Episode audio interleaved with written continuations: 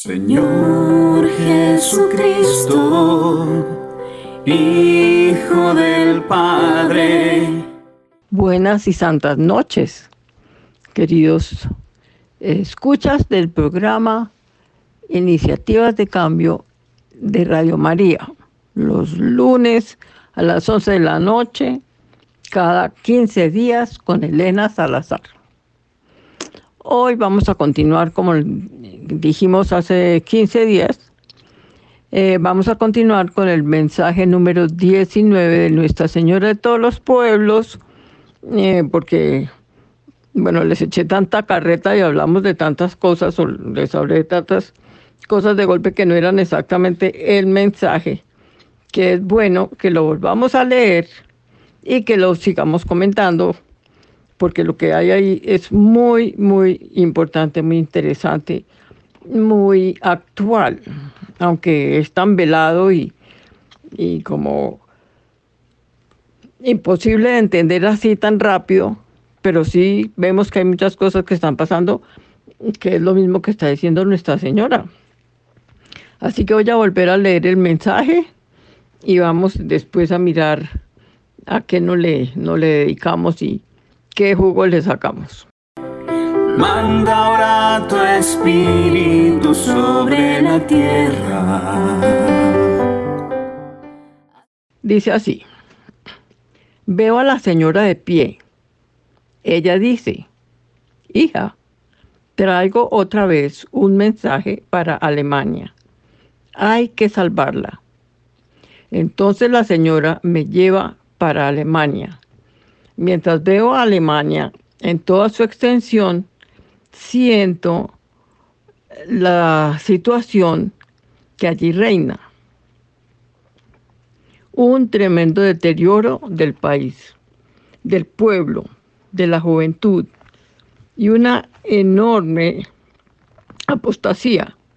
La señora dice que los obispos trabajen tienen que dar órdenes a sus sacerdotes para que trabajen sobre todo entre la juventud, combatiendo el humanismo. Ese, ese es el paganismo moderno. Veo muchas cruces ante mí. La señora me enseña cada una de esas cruces está puesta en un lugar diferente. Ahora veo una plaza de Berlín, donde está el edificio del gobierno. Parece que la señora coloca allí una gran cruz en la mitad y me dice, es necesario que los hombres sean llevados a ella. Hay que alejar a la juventud del paganismo moderno y trabajan y trabajar con ahínco en ello. Entonces veo otra vez a Roma está ante mí. La señora baja a Roma y dice, amonestando con el dedo, pan, pan, ¿por qué no empezar por aquí? Tendrá que ser completamente reconstruido. Y es como si pasara su mano por el Vaticano. Y sacude por debajo todo, poniéndolo todo boca, boca abajo. Después veo a Holanda en toda su extensión. La señora dice, también Holanda se acerca al precipicio.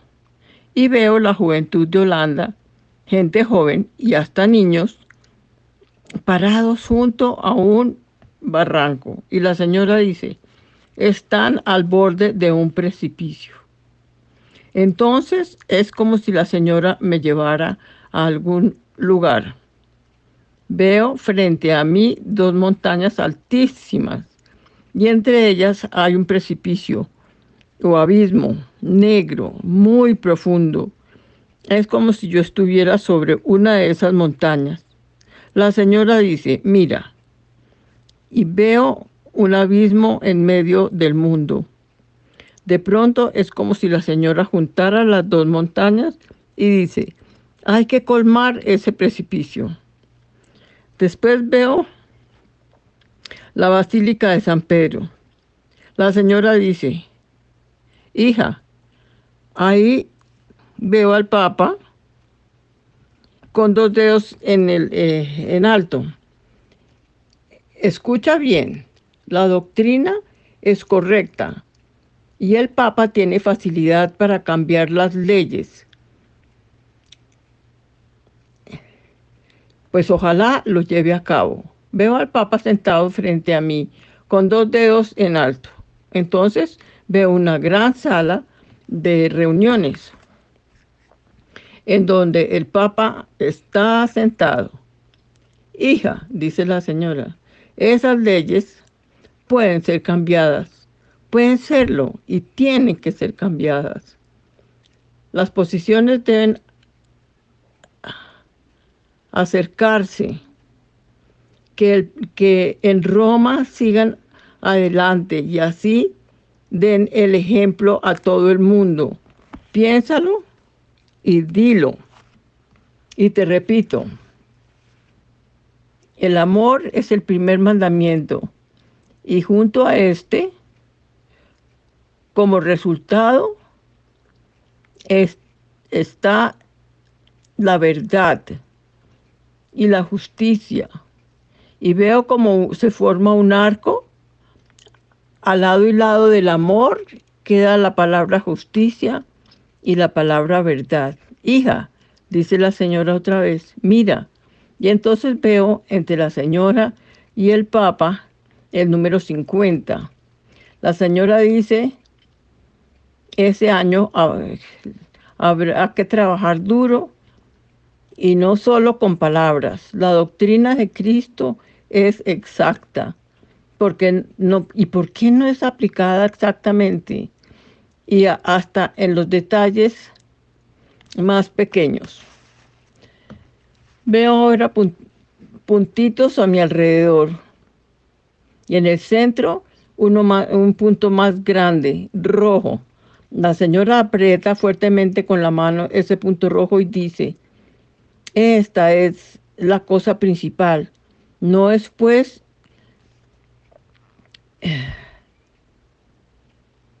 es que es difícil, de difícil leer, leer mi propia letra. Esta es la cosa principal, no es pues algo impráctico. En esto habrá que hacer toda una revolución. Si no hacen caso de los avisos, perecerán e irán a parar allá. Entonces veo de nuevo las montañas y el abismo. Después veo otra vez al Papa y a la señora que dice, Él tiene que dar la orden y se hará lo que Él diga. Entonces veo a Italia y ellos y, y altos eclesiásticos extranjeros. Veo al Papa sentado con cardenales y obispos en torno a él en una sala de reuniones del Vaticano. La señora dice que está promulgando un decreto. Entonces veo un puente entre los puestos superiores y los inferiores. Eso hay que, a eso hay que llegar, dice la señora. Pensar en el amor y en la justicia, que todos los creyentes colaboren al bien. Entonces le pregunto, pero ¿es usted la señora? Ella me mira sonriente y me dice, que tu director espiritual crea en ti. Él tiene pruebas suficientes. Dile lo siguiente, que él tiene amor y buenas intenciones, también para hacer para su trabajo. Además, la señora hace un gesto amigable con la cabeza y con las manos, tal como una buena madre, y dice, y que no se preocupe, su vida ha sido encaminada así. Se te ha dado la prueba, mas no puede decir, no puede decir nada por ahora. Todo saldrá a la luz con el transcurso de los años. Dile eso. Yo me asusto con esas últimas palabras y pienso, ¿de los años? ¿Cuánto tiempo tendrá que pasar entonces? Y la señora se va. Espíritu Santo habite en el corazón de todos los pueblos. Bueno, como vemos, aquí hay mucha tela que cortar. Holanda. La señora está preocupada por Alemania y por, por Holanda. Y bueno, Holanda sigue por el camino que dijo la señora cayéndose allá en el precipicio, eh, entre las dos montañas que vio, que vio Ida. Pueden creer que en Holanda el gobierno acaba de promulgar una ley de eutanasia para los niños, que si un niño de 8 años, de 5, de 12, dice que está aburrido, que está cansado, que no quiere seguir viviendo, lo matan. ¿Dónde está el mandamiento no matar? Ya sabemos que eh, así como Moisés se puso tan furioso de, que hubieran cogido todo el oro que tenían y lo hubieran convertido en un becerro de oro y lo estuvieran adorando, que no aguantaron dos meses porque Moisés duró 40 días en el monte esperando a que Dios le diera las tablas de la ley. O sea, un poquito menos de mes y medio. Y ya habían hecho un becerro de oro y ya lo estaban adorando cuando él volvió. Y le tocó volverse a subir al, al monte y que Dios le volviera a dar las tablas de la ley. Entonces nosotros hicimos lo mismo con las tablas de la ley. Al dejar de rezar eh, en familia y en los colegios y que ya no ponemos los crucifijos en, eh, en la pared, que ya las, las, oficinas del Estado o los colegios, cuidadito, ponen un, un, un crucifijo. Pues eso fue, hicimos lo mismo. Hicimos lo mismo y tenemos nuestros, nuestros becerros de oro. El aborto pues es uno de esos, de esos ídolos que nos convencieron de que hay demasiada gente en el planeta y que entonces que hay que matar a los niños, pero sabemos que hay métodos de, de mm, contracepción, pero eso sí no los enseñamos. Nos enseñamos que, que, que jueguen con la sexualidad y que hagan bebés para matarlos, pero no les enseñamos a que jueguen con la sexualidad sin hacer niños para matar. Entonces, ¿dónde estamos? O sea que Holanda, perdida. Ustedes saben que eh, Holanda tiene fama de que hay un, una calle donde las prostitutas están sentadas en vitrinas como maniquís, maniquís de, de los almacenes y que los supuestos clientes, que ese es el nombre que les ponen, van pasando por la calle y las van mirando a todas en su vitrina, después entran a, las casas y dicen con cuál, con cuál quieren estar, y eso hace años de años que pasa. Es el primer país que legalizó eh, la droga, ya allá cualquiera puede consumir y conseguir lo que le provoque, y todo eso es perfecto. Entonces podemos ver cómo sí hay un, un abismo, abismo hondísimo al que hemos llegado moralmente. Y, y, y, lo peor de todo es que no es tanto los pecados cometidos como la visión de todo el mundo de que eso no es tan grave. Y se nos olvida que existe la eternidad. Y se nos olvida que nuestras almas son eternas, que tenemos alma que es eterna y que solo hay dos oportunidades, coger para la izquierda o para la derecha. Y, y, que uno es eh, la, la, felicidad eterna con Dios y el otro es con los enemigos de Dios por la eternidad. Entonces, si es ese, ese abismo es tan profundo que no se le ve el fondo. Y está también nuestra señora hablando de, de que los obispos tienen que trabajar y tienen que darle órdenes a los sacerdotes de librar a los jóvenes del paganismo moderno.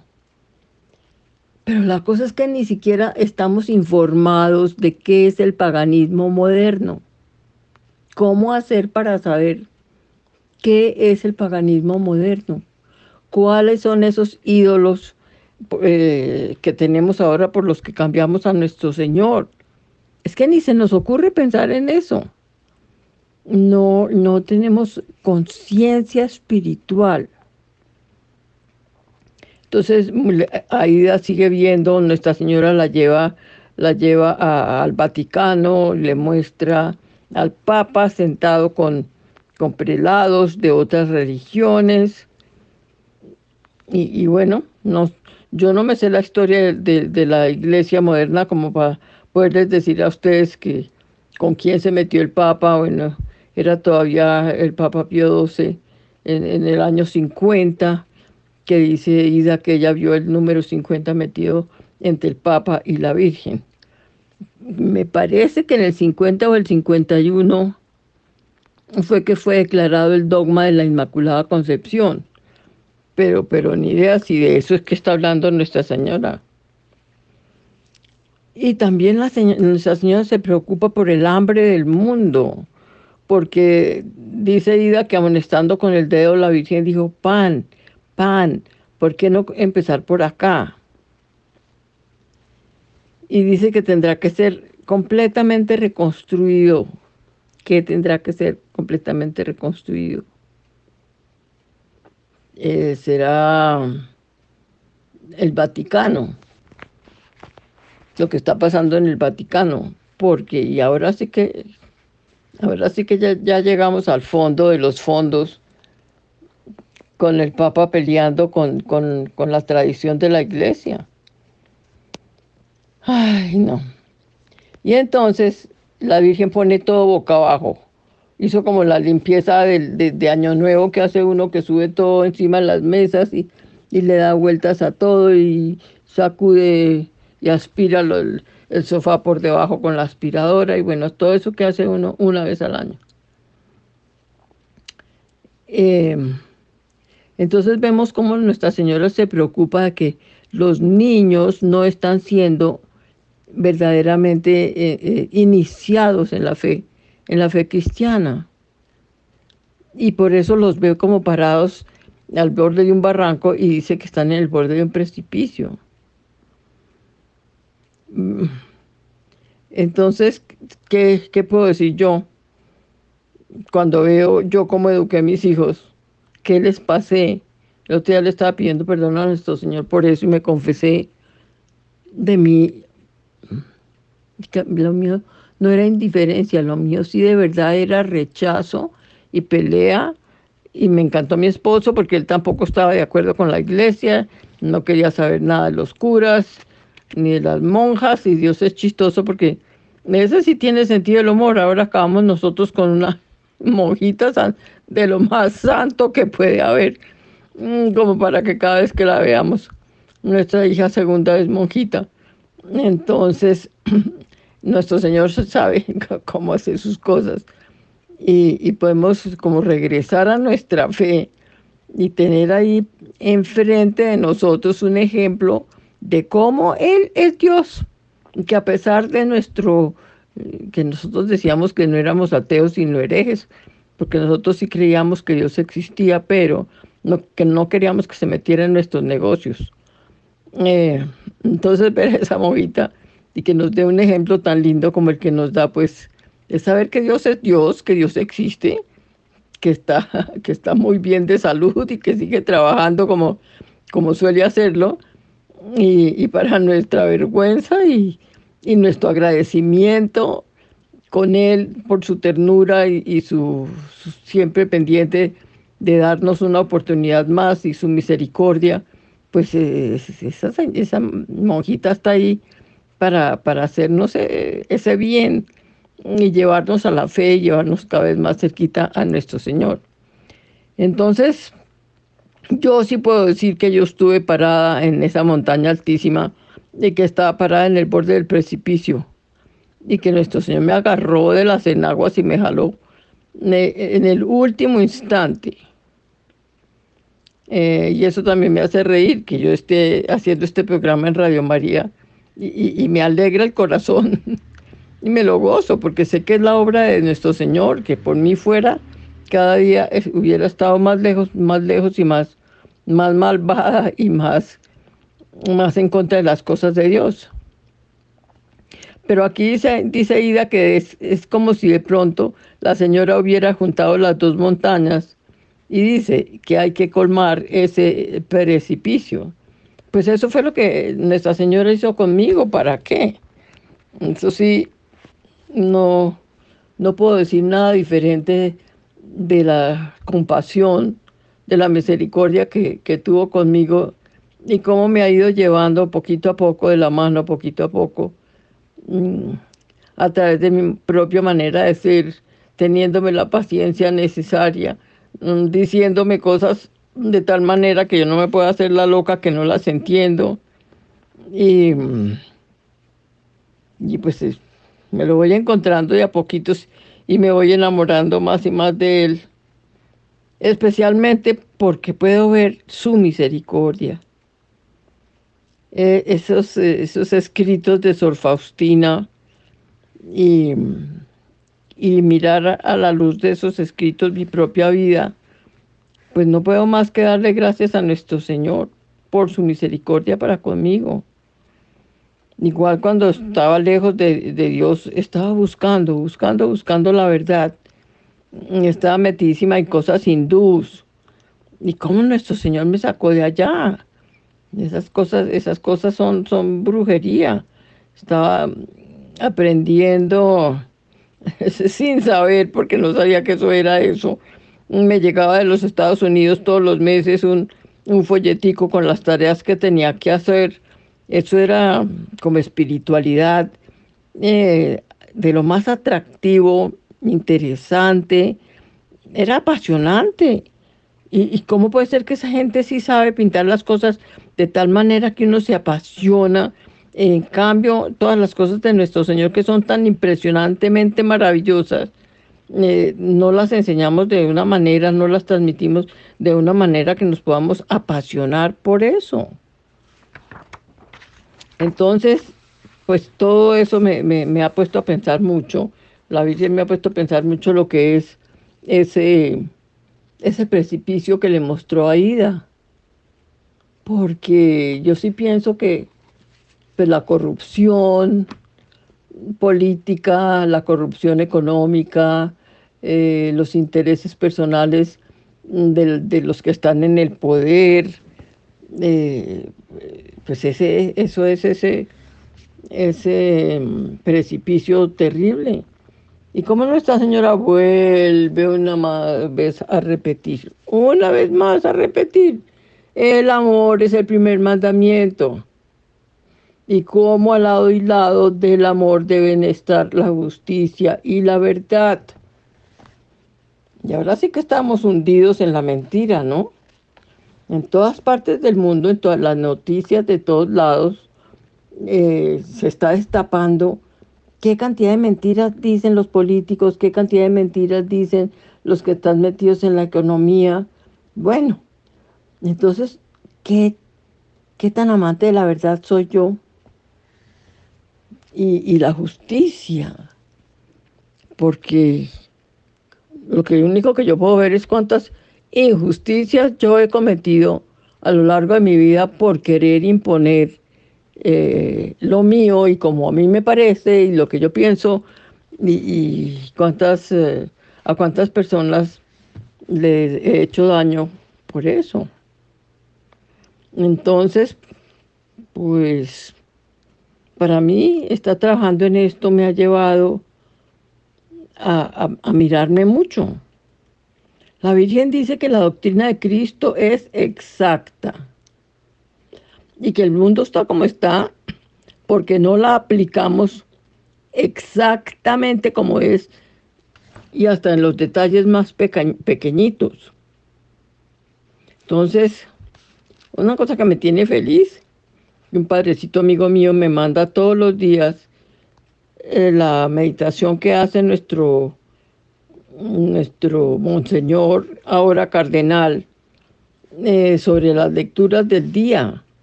Eso me tiene tan contenta porque es algo tan sencillo y él lo hace con, con un entusiasmo y, y es tan bonito como él desmenuza las cosas.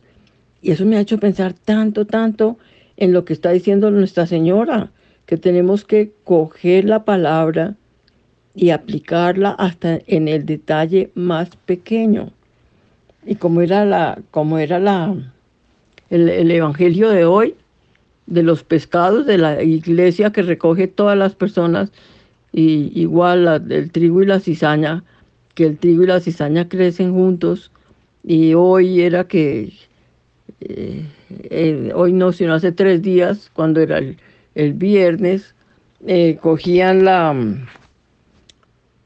cogían los pescados eh, y echaban los buenos en el canasto y, y los malos los tiraban. Igual la cizaña la amarraban y la, y la echaban al fuego y volvemos a pensar en la eternidad. La eternidad quemándose en el fuego del infierno o el trigo para hacer el pan qué delicia, todos esos pancitos, no sabe uno cuál pan es más rico que el otro, tan sencillo que, que todos nos lo podamos comer. Entonces, ese precipicio está ahí, en la vida de cada persona. Es importantísimo que cada uno se revise a sí mismo, porque eso sí, estiramos el dedo y tenemos siempre un dedo. Yo por mi parte he tenido que aprender tanto a no estar con el dedo estirado, todo lo que, todo lo que debería aplicármelo a mí, se lo aplico a los demás y no me doy cuenta que mientras estiro un dedo para señalar al otro, hay tres que se vuelven hacia mí. Entonces, pues estoy muy dedicada a mirarme y a pensar que yo sí quiero que Dios me haga santa. Porque, pues, para eso nos hicieron. Y sigue Nuestra Señora tratando de que veamos al Papa, el Papa que tiene que dar, dar órdenes y que lo que el Papa diga eso se hará. Y, lo ve sentado firmando unos papeles y en reuniones en el Vaticano con prelados de otras religiones. Y también dice que ve un puente entre los superiores y los inferiores.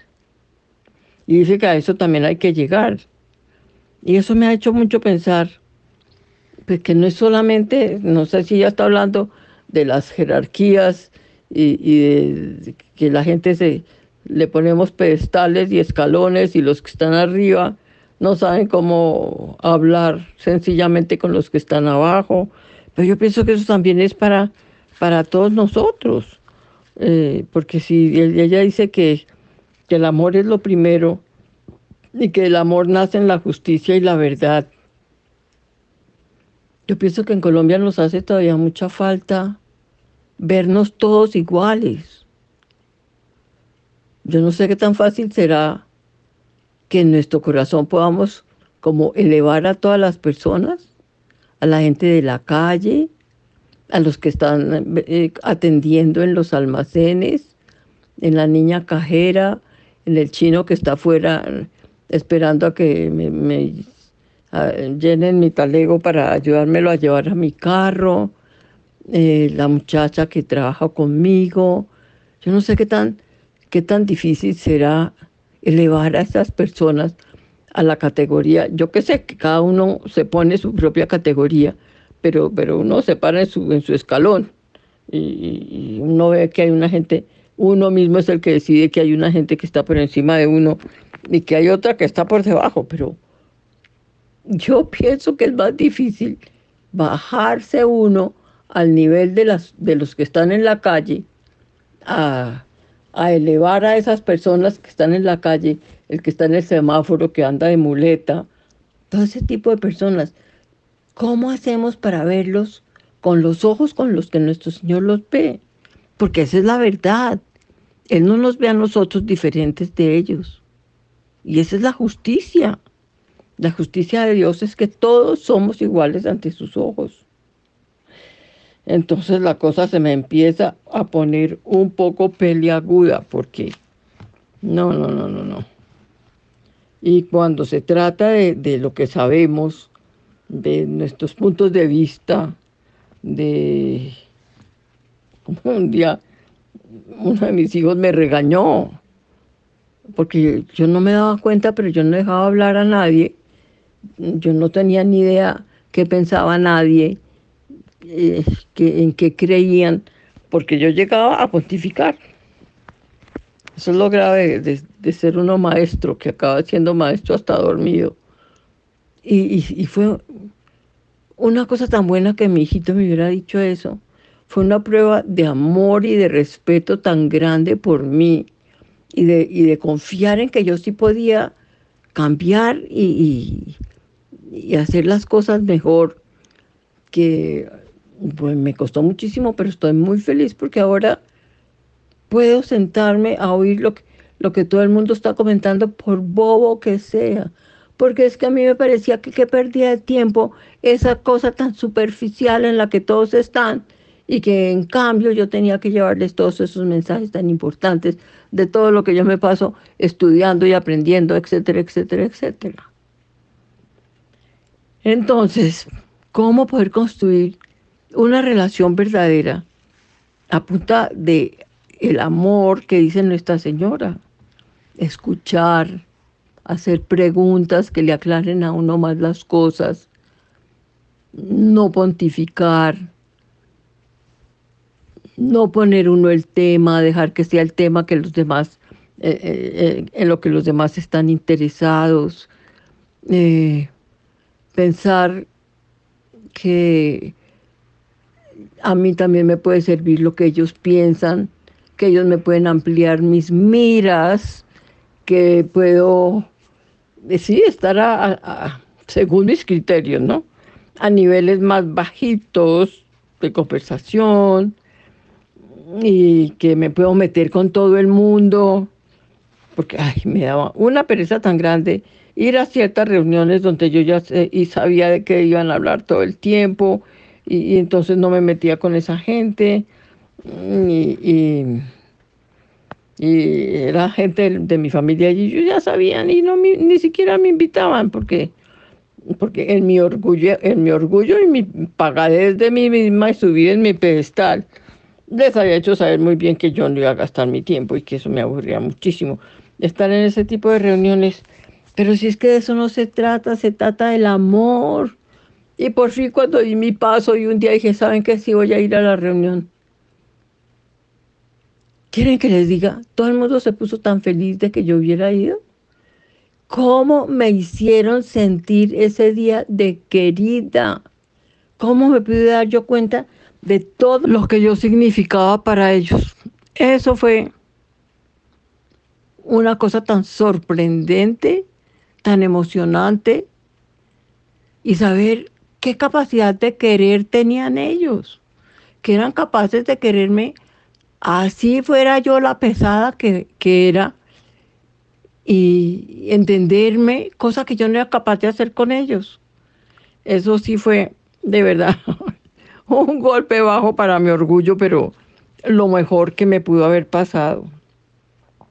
Entonces eh, he podido aprender más, más que teorías, aprender en, mi propio pellejo, en la práctica, lo que es ese amor del que, del que habla Nuestra Señora. La verdad, saber la verdad, acerca de mí misma. Qué duro. Y qué alegría tan grande y qué regalo tan grande poder ver también la verdad acerca de quiénes son los demás. De poderme dejar querer por esa gente que yo pensaba y juzgaba y criticaba tan superficial. Pues resulta que la superficial que no tenía ni la menor idea de qué era el amor verdadero era yo. Entonces, pues ha sido un camino, mm, no les digo que fácil, porque el orgullo se resiente y corcovea, pero ha sido un regalo tan grande aprender eso, que eh, tengo que estar abierta a ver qué me van a enseñar acerca del amor las demás personas, sean las que sean. El amor, el amor con la verdad de un lado y la justicia del otro. Entonces les estaba diciendo yo cómo una de las cosas que tenemos que superar como colombianos es podernos sentar todos juntos porque es que ese es un idioma muy feo, pero es la única forma que tenemos, no sé cómo, cómo hablarlo de otra manera y así es como siempre lo decimos y así es como lo podemos entender, los de arriba con los de abajo. Yo tengo que agradecerle mucho a mis abuelos eh, y a mis tíos por ambos lados, por la de mi papá y también de mi mamá, que me enseñaron, ellos eran, ellos eran finqueros y, eran, eran, tenían alma campesina y se querían con sus, con sus aparceros y yo crecí jugando con los niños de, con los niños de los, de los eh, trabajadores de las fincas de mis abuelos y andábamos descalzos y cuando llegábamos a Bogotá mi mamá tenía un pedazo de teja y unas tuzas, cogía tuzas y nos refregaba los, las plantas de los pies y sobre todo los carcañales con eso, porque llegábamos con los pies negros, renegros, renegros de andar descalzos durante todas las vacaciones. Y, sí, metidos en los vallados, eh, sacando papa, eh, aprendiendo la vida del campo, echándole el maíz a las gallinas. Yo me acuerdo que yo era tan chiquita que escasamente caminaba y estaba encargada de perseguir a los paticos, eh, porque los paticos se voltean y les pasa como las tortugas, se quedan patas arriba y se mueren. Y la mamá pata ni cuenta se da porque ella va caminando y los paticos van detrás. Entonces el oficio mío era levantar los paticos cuando se, cuando se caían porque se pasaban por encima de una raíz y, perdían el equilibrio y se caían volteados patas arriba al otro lado de la raíz. Ese era mi oficio y eso, eso para mí es, es un regalo tan grande de, de aprender eso, que todos somos iguales y que todo lo que hacemos es importante. Y me daban, la, cuando yo era más grande, tenía una escoba para barrer las hojas del camellón y yo era orgullosísima de que no le había quedado una sola hoja a ese camellón. Yo creo que tenía por ahí siete, nueve años cuando me tocaba barrer el camellón. Y, veo los niños de ahora creciendo en los clubes y, bueno, veo todo, qué pérdida tan grande frente a, a, eso que me tocó a mí, eh, de aprender que todos somos iguales. Llegábamos al ranchito, cuando empezábamos las vacaciones, mi abuelo iba a saludar a cada uno de sus trabajadores eh, eh, y nos sentábamos en la cama, porque no había sino una cama, eso sí, con una manta de, la, de lana de chivo espectacular que cubría toda la cama y me imagino ahora, pienso que ahí dormían los chinos y dormía todo el mundo porque no había sino solo una cama. Y nos sentamos allí al borde de la cama y en unas casas tenían troncos de eucalipto que se les servían de banquitas. Y bueno, pasaban una totuma con caldo de papa o con, o con eh, changua y cada uno iba tomándose un sorbo y le pasaba la totuma al de junto. Y todos tomábamos de la misma totuma, los grandes, los chiquitos, mi abuelo, nosotros, los, los dueños del ranchito, los, los niños de ese rancho. Y eso era perfecto.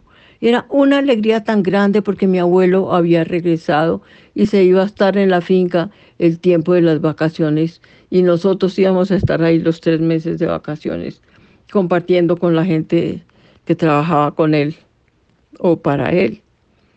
Igual, mis tíos de mis tíos por el lado de mi papá que tenían fincas en el Valle del Cauca, igual. Era, era una cercanía con sus empleados con tanto respeto y, tanta delicadeza de parte de lado y lado y tanto cariño. Eso es cariño, como dice la canción, el, cariño verdadero ni se compra ni se vende. Eso experimenté yo de niña, de adolescente. Y es para mí uno de los mejores regalos que la vida me ha hecho a mí. Entonces uno se va untando de, de las cosas de la sociedad y se le va olvidando eso, pero he vuelto a acordarme de todo eso mm, estudiando los, las apariciones y, tratando de entender qué es lo que la Virgen nos está diciendo. Y que yo rezo y le pido que, si me, me puso a, estudiar sus mensajes, pues que me los explique porque Ida no entendió ni papa y, yo estoy más o menos por el estilo. Y entonces me parece tan lindo que Ida le pregunta después de 19 programas, yo no sé por qué le dio por preguntarle esta vez que si ella es la señora y la Virgen se sonríe, eso me parece tan tierno. Nuestro Dios es tan lindo, nuestra gente del cielo es, son increíbles. ¿Cómo, cómo empieza a dudar en la, en la aparición número 19 de si sí es la misma señora que siempre se le aparece? ¿Por qué le pasó eso? No sé. Y la Virgen no le contesta nada y la manda para donde el director espiritual y le manda una razón al, al, sacerdote. Y, y, es tan lindo porque la Virgen hace un gesto amigable, dice Ida, eh, con la cabeza y con las manos, como diciendo que ese padrecito va muy bien. Entonces me, me, me, me da y le digo yo en mis oraciones, y, y, tú también vas a decir lo mismo de mí, mm, porque bueno, yo, yo ya no estoy preguntándole si ella sí es, eh, pero he pasado tantos años de mi vida peleando contra las cosas de la religión. En vez de ponerme a leer el Evangelio y pensar que nuestro Señor me está hablando, que si yo, que eso que Él está diciendo ahí, escrito en esas páginas, si yo hubiera sido de la época en que Él vino a la tierra, seguramente yo pienso, yo sí me hubiera ido a oírlo porque porque yo soy muy novelera. Y entonces estaba todo el mundo hablando del nuevo profeta y, diciendo que las cosas que decía, allá me hubiera ido yo de cabeza a oírlo. Entonces, pues así tengo que tomar ahora lo que está escrito. cualquiera de las parábolas, sobre todo la, la, la parábola de cuando mi primera experiencia de acercarme a Dios, que fue en el encuentro matrimonial, que en un momento dado leen la parábola del sembrador. Y por primera vez de mi vida como que puse atención y, después no la explicaron diciendo como quiénes éramos esos de, de, las distintas tierras donde cae, donde cae la semilla. Y me dio a mí un dolor tan grande de pensar que hasta ese momento, yo ya iba a cumplir casi 50 años, eh, yo creo que yo era el asfalto, la tierra más dura de todas. No podía decir ni siquiera que la cizaña se la había comido o que, o que no, tenía, no tenía raíz porque era muy pandito y que, y que por eso se secó cuando el sol la quemó. No, era el asfalto y no quería dar ningún fruto y todavía nuestro Señor vuelve y empieza conmigo y tiene esa paciencia y con, esa alegría mm, que, ha, caminado al pie mío cómo me regaña, cómo se burla, cómo, cómo me dice cosas, cómo eh, se espera a ver si yo aterrizo y me doy cuenta. ¿Cómo quisiera yo que todas las personas pudieran ver a nuestro Señor así? como yo aprendí a verlo y, saber que nuestro Señor tiene un plan para nosotros. Y se, y, se, no sé, yo no sé si Dios se desespera y me quedo pensando, ¿será que nuestro Señor sí se desespera? Pero obvio que no, obvio que no porque pues Él está siempre en presente y no tiene que pasar por el reloj como pasamos nosotros, pero como última cosa, porque ya se nos está acabando el tiempo, eh, como Ida se queda pensando y se asustó. Se asustó porque la Virgen le dice que las cosas no se van a saber sino cuando pase el tiempo. Y ella se pregunta cuánto tiempo tendrá que pasar antes de que lo que la Virgen le está mostrándole o, contándole se puede saber. Entonces, pues ahí seguimos todos. Eh, no podemos saber nuestra vida qué nos trae. Eh, hoy supe de, de, un amigo nuestro que estaba muy enfermito, pero no tanto como para morirse, y resulta que se murió. Y amaneció muerto ayer, amaneció muerto, se acostó a dormir tranquilo, igual de achacado como había estado todos los días y no amaneció.